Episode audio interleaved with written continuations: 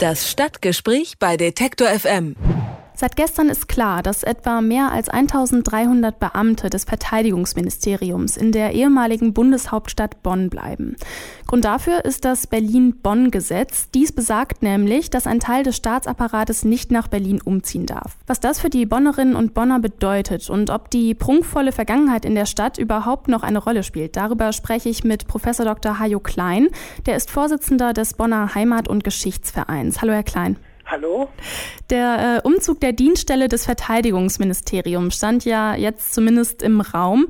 War das in Bonn überhaupt ein wichtiges Thema? Nun, ich meine, es ist für Bonn wichtig, dass noch ein Teil der Bundesregierung bzw. der Ministerien hier vorhanden ist. Und da spielt das Verteidigungsministerium allein schon von seiner Größenordnung schon eine wichtige Rolle. Mhm. Wie waren denn die Reaktionen auf die Entscheidung, dass die Dienststelle doch in Bonn bleibt? Die waren durchaus positiv. Denn äh, man darf ja nicht vergessen, dass da auch Arbeitsplätze dran hängen von Leuten, die hier in Bonn tätig sind. Mhm. Wie stehen denn die Bonnerinnen und Bonner diesem bürokratischen Apparat in der Stadt gegenüber? Sie sagten gerade schon, da hängen Arbeitsplätze dran, aber ansonsten sind die irgendwie stolz auf die große Vergangenheit oder ist das egal?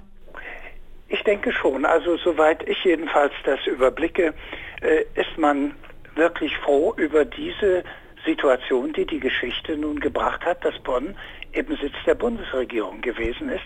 Und ich denke, dass Bonn gerade auch durch seinen überschaubaren Rahmen sich da gut bewährt hat. Bonn gilt ja gemeinhin als Beamtenstadt. Ist das immer noch Realität oder ist die Stadt mittlerweile auch anders geprägt?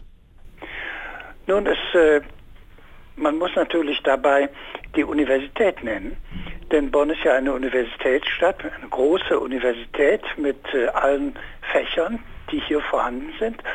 Und äh, daneben gibt es auch äh, verschiedene Tätigkeiten in der Industrie, die vorhanden sind. Also es ist nicht nur die Regierung, sondern das äh, ist breiter aufgestellt. Und äh, Bonn ist, würde ich sagen, auch eine Wissenschaftsstadt und äh, hat auch damit sich einen Namen gemacht. 99 wanderte ja nach dem Hauptstadttitel dann auch der Bundestag nach Berlin. Wie wurde denn die Entwicklung damals von den Bonnerinnen und Bonnern aufgenommen? Ja, das hat man sehr negativ gesehen. Vor allen Dingen auch deshalb, weil man nicht verstehen konnte, dass ausgerechnet nun die Bundesregierung, die ja für äh, ja, für die Bundesrepublik stand, nun in die alte, frühere Hauptstadt der Kaiserzeit und Hauptstadt der DDR äh, umziehen muss. Das hat man hier in Bonn nicht verstanden, vor allen Dingen auch deshalb nicht, weil ja manche Regierungen durchaus in kleineren Orten sich gut tun. Denken Sie an die Niederlande, Den Haag. Die niederländische Regierung sitzt ja nicht in Amsterdam oder Rotterdam. Also auch eine überschaubare Stadt ist äh, durchaus positiv zu sehen und wir haben das ja hier in Bonn erfahren. Kurze Wege zwischen den Ministerien, zwischen den äh, Regierungsstellen, also das hat auch seine Vorteile. Die Dienststelle des Bundesverteidigungsministeriums bleibt Bonn erhalten. Wie die Bewohner der Stadt darauf reagiert haben und welche Rolle die Vergangenheit als Bundeshauptstadt spielt, darüber habe ich gesprochen mit Dr. Hajo Klein. Vielen Dank, Herr Klein. Ich danke auch. Das Stadtgespräch bei Detektor FM.